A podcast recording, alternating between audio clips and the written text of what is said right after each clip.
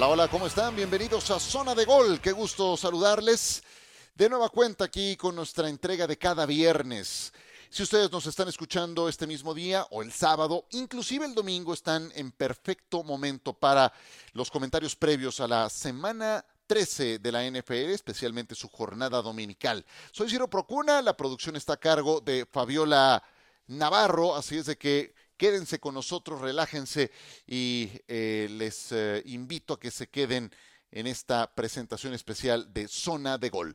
Vamos con, eh, en principio, lo que dejó el primer partido de esta jornada, el triunfo de los Bills de Buffalo ante los Patriotas de Nueva Inglaterra 24 a 10. Buffalo en otro nivel le deja claro a los Patriotas que los Bills ocupan en la conferencia americana pues algo así como el penthouse, el departamento de dos pisos, el de lujo, el que tiene la mejor vista y los Patriotas en la actualidad, tras el retiro de Tom Brady, siguen padeciendo. Eh, parece que habían encontrado a su quarterback del futuro en Mac Jones, pero esta campaña, esta campaña le ha costado mucho trabajo a Mac Jones. Su ataque sin punch, sin mordiente, especialmente en la segunda mitad, en que fueron borrados, especialmente en el tiempo de posesión. Los Bills eh, tuvieron arriba del 60% del tiempo de posesión nada más en la segunda mitad. Y en eh, la cuenta global, Buffalo tuvo 38 minutos por solamente 21 de Nueva Inglaterra. Eh, Buffalo tiene un quarterback eh, que está entre los mejores de la liga. Josh Allen, que lanzó dos pases de anotación, uno a Stephon Diggs, otro a Gabriel Davis. Los Pats están con un quarterback que ha lanzado tantos pases de touchdown como intercepciones. Siete nada más, siete en toda la campaña. Y está dando un paso atrás en su evolución, en su desarrollo como mariscal de campo de la NFL. Entonces, con todo y que fueron locales, los Patriotas han sufrido su tercera derrota consecutiva ante los Bills. Y los Bills logran algo semejante ante los Pats, que dominaron las últimas dos décadas con mano de hierro, no nada más eh, su división, sino la conferencia, pues eh, lo logran por primera vez desde 1992 a 94. Desde entonces no lo conseguían los Bills. A ver, conclusiones, ¿con qué me quedo? Con que los Pats eh, esta vez yo creo que se van a quedar fuera de playoffs. Se han puesto con seis ganados, seis perdidos y jugando así no le van a ganar a, nadie en lo que resta de la campaña. Tienen cinco juegos más por delante, pero dudo que puedan ganar más de los que pueden perder jugando de esta manera. Eh, los Bills pues eh, recuperan su buen momento, hay que decir que tienen un problema, especialmente en el tackle izquierdo. David Quisenberry estuvo concediendo demasiadas ventajas a la defensa de Nueva Inglaterra. Eh, Quisenberry estaba lesionado de un tobillo, no tenía punto de apoyo. Hoy extrañaron a Dion Dawkins.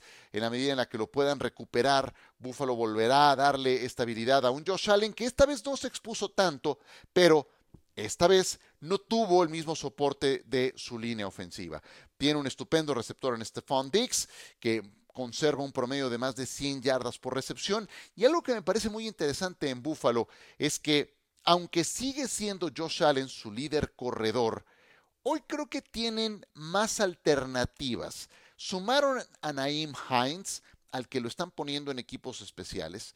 James Cook está dando poco a poco pasos adelante en su evolución fue titular en este partido, terminó con 64 yardas, por encima de las 51 de Devin Singletary.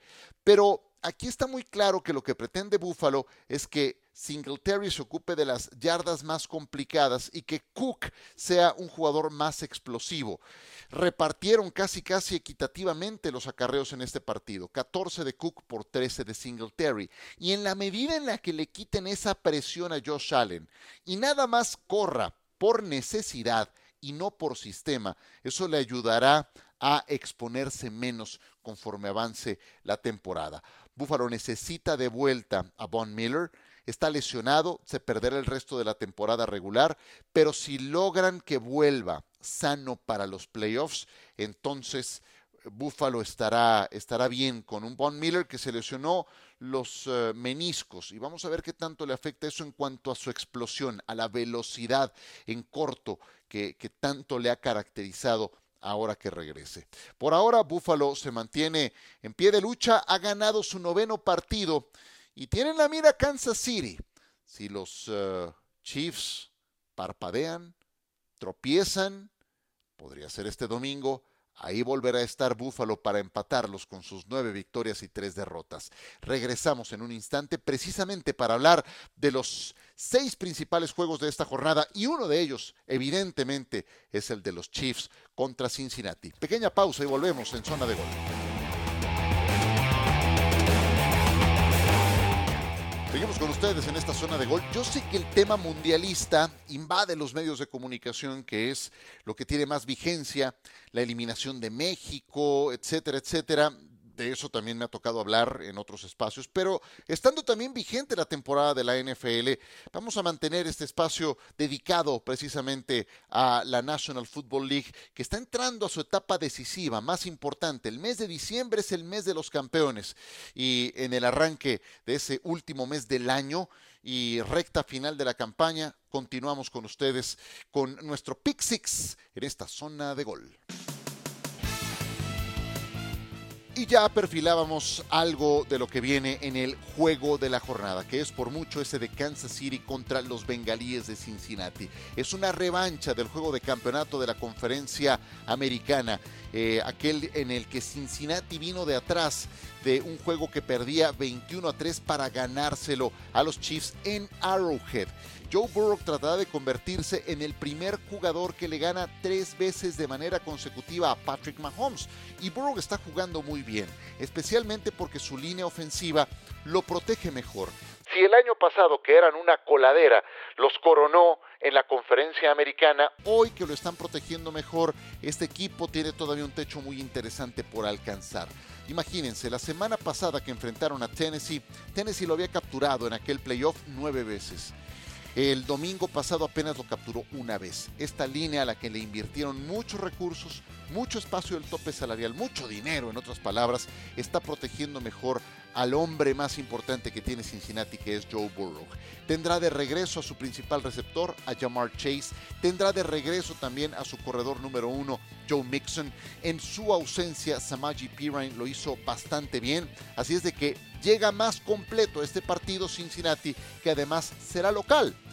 Kansas City es un equipo de mucho respeto. Es eh, mi candidato a ser campeón, lo dije desde septiembre, me mantengo por ahí. Y Patrick Mahomes hoy es el principal candidato a ser jugador más valioso de la NFL. Eh, tiene Travis Kelsey su principal socio y ha lanzado para más de 300 yardas en seis juegos de manera consecutiva, con todo y que perdió a Tyreek Hill para esta campaña. Travis Kelsey es su principal socio y ese es el siguiente hombre insustituible después de Patrick Mahomes en este ataque. El récord de Mahomes en diciembre, 17 ganados, 2 perdidos, el mejor para cualquier quarterback desde 1970. Juego de pronóstico reservado. ¿Puede ganar Kansas City en Cincinnati? Sí, puede ganar ¿Puede Cincinnati ganarle a Kansas City, que tiene nueve ganados, dos perdidos, la mejor marca de la conferencia americana? Por supuesto que puede ganarle. Ya lo demostró en el juego de campeonato de la conferencia americana. Encuentro muy peligroso a Cincinnati, más completo para este partido. Tiene la ventaja de la condición de local. Si me piden quedarme con uno, creo que Cincinnati puede ganar este partido y peligrosamente quitarle el primer lugar de la siembra de la conferencia americana a los Chiefs. Veremos qué ocurre este domingo. Otro juegazo es el de Tennessee contra Filadelfia. AJ Brown contra su ex equipo. ¿Se acuerdan que eh, Tennessee mandó a AJ Brown a Filadelfia a, cargo, a cambio de una buena negociación en selecciones colegiales y tomó en la primera ronda a Traylon Burks? Eh, Traylon Burks es un novato, sí, con muchas perspectivas, ha estado lesionado, pero cuando uno compara lo que ha entregado en esta campaña AJ Brown y lo que ha entregado Traylon Burks, pues no se compara. Eh, AJ Brown lleva 53 recepciones, 800 yardas, 7 touchdowns. Burks lleva 24 recepciones, 334 yardas y no ha logrado una sola anotación. Entonces aquí el que ha ganado, al menos en este corto plazo, ha sido Filadelfia con AJ Brown, que le ha otorgado a su quarterback Jalen Hurts un blanco profundo, eh, un golpe de knockout muy pero muy confiable. Filadelfia tiene, sin embargo, si ustedes descargaron la zona de gol más reciente en que platicamos con Pablo Viruega, tiene Filadelfia una debilidad, que es su defensiva contra la carrera. Ahí es donde son permisivos. ¿Y a quién se van a enfrentar? Pues a Derrick Henry. Se van a enfrentar al ataque número 3. terrestre de toda la NFL. Entonces, ojo ahí porque Filadelfia puede encontrar una de sus debilidades expuestas ante Derrick Henry. Ahora, si hay una fortaleza para Filadelfia, es su defensa contra el pase. Y si hay una debilidad de Tennessee, es su quarterback, Ryan Tannehill. Filadelfia, sin embargo, perdió a CJ Gardner Johnson, su líder en intercepciones, por lesión en el último partido.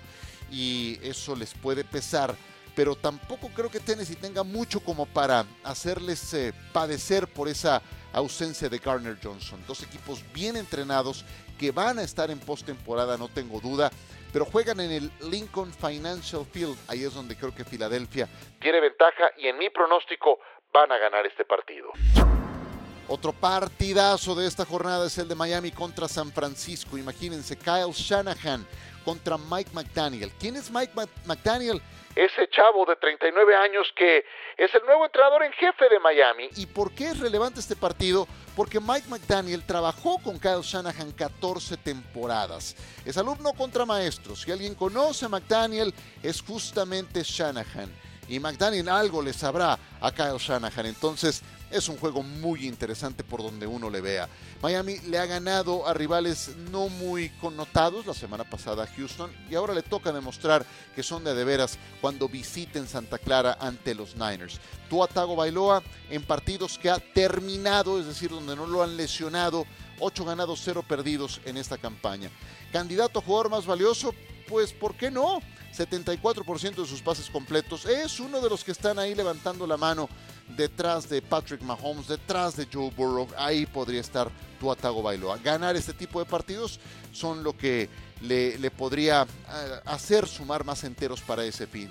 Eh, ¿En qué me ha sorprendido Tua? En cómo ha mantenido su porcentaje de pases completos altísimo. Ya desde el año pasado lo tenía Hoy tiene el 74% de sus pases completos, pero también se ha convertido en una amenaza vertical por Tyreek Hill y por Jalen Waddle, que va a enfrentar a esa gran defensa de San Francisco, que viene de blanquear a Nueva Orleans la semana pasada. San Francisco no ha permitido puntos, ni goles de campo, ni touchdowns, ni nada, en las segundas mitades de sus últimos cuatro juegos. Es un gran dato. Es que andan muy bien los Fred Warner, los Talanoa Ufanga, los Nick Bosa. Pero ¿qué me preocupa de San Francisco? Las lesiones que han tenido recientemente. Elijah Mitchell fuera por toda la campaña. Y dices, bueno, tienes a McCaffrey. Mm, sí, pero McCaffrey se lesionó el partido anterior. Menor la lesión, pero ya un poco tocado y tiene historial de lesiones McCaffrey. Y Divo Samuel también ha andado lesionado en esta campaña, va a jugar.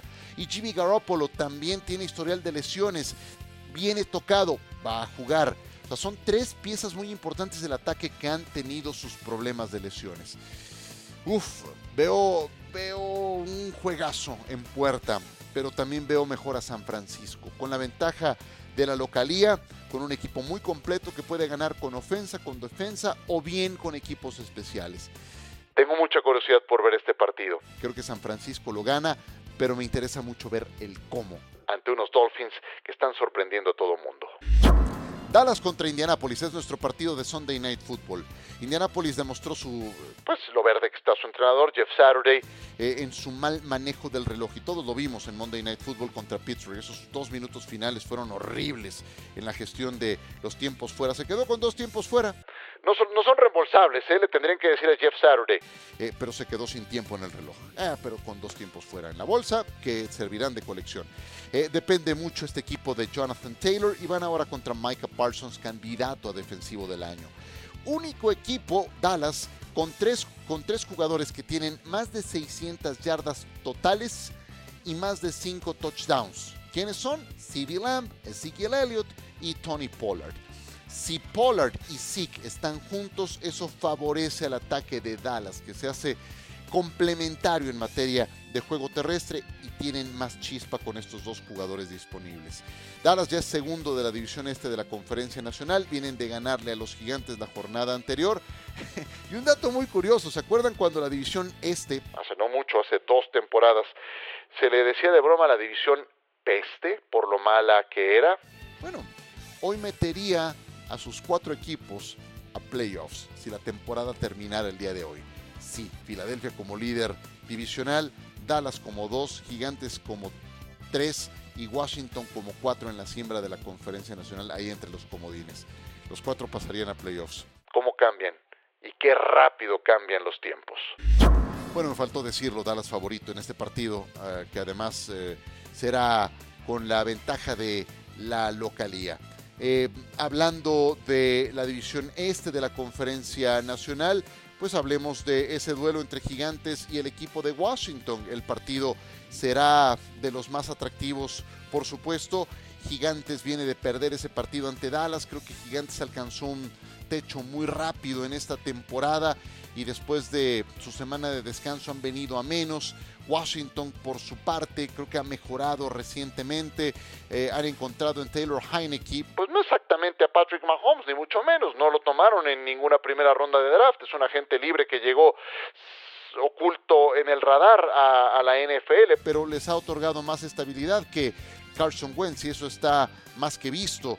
Eh, Taylor Heineke y Daniel Jones son los dos corebacks de estos dos equipos. Eh, pues, eh, caray, siempre cuestionados, siempre bajo sospecha, pero que tienen en este momento sus dos equipos instalados en playoff.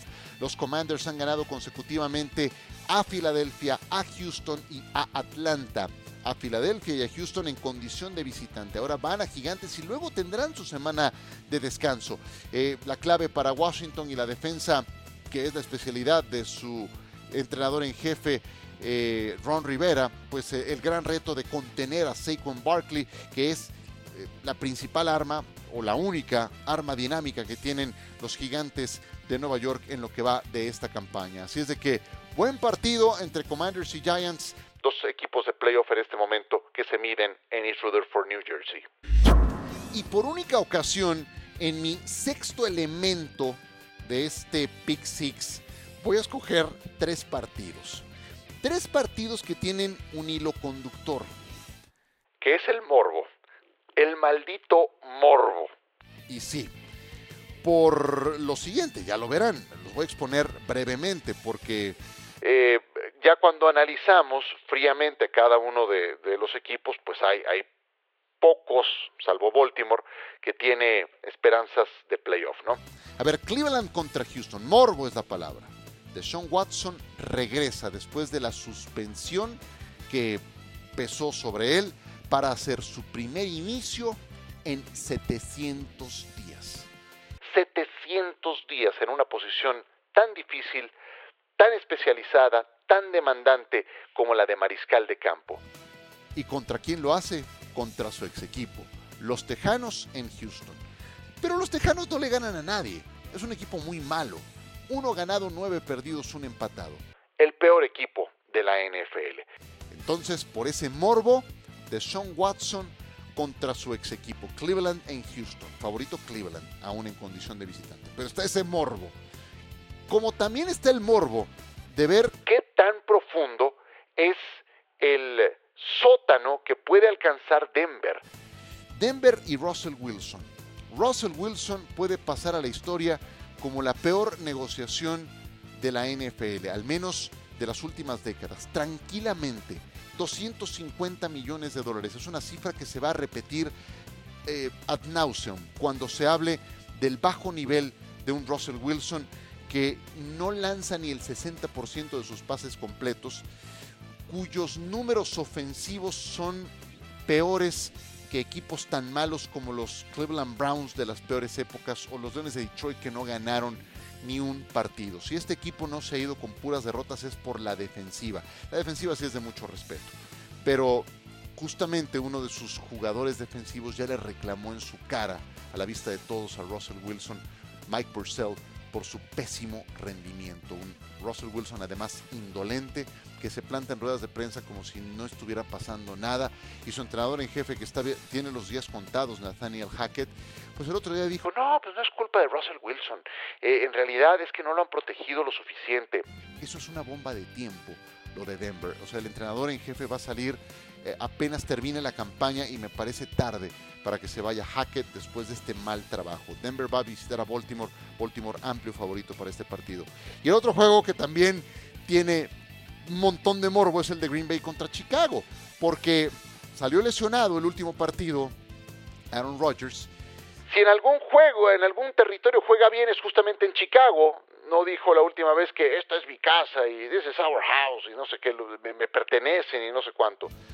Bueno, pues ahora, ahora que está a las bajas, lo quiero ver.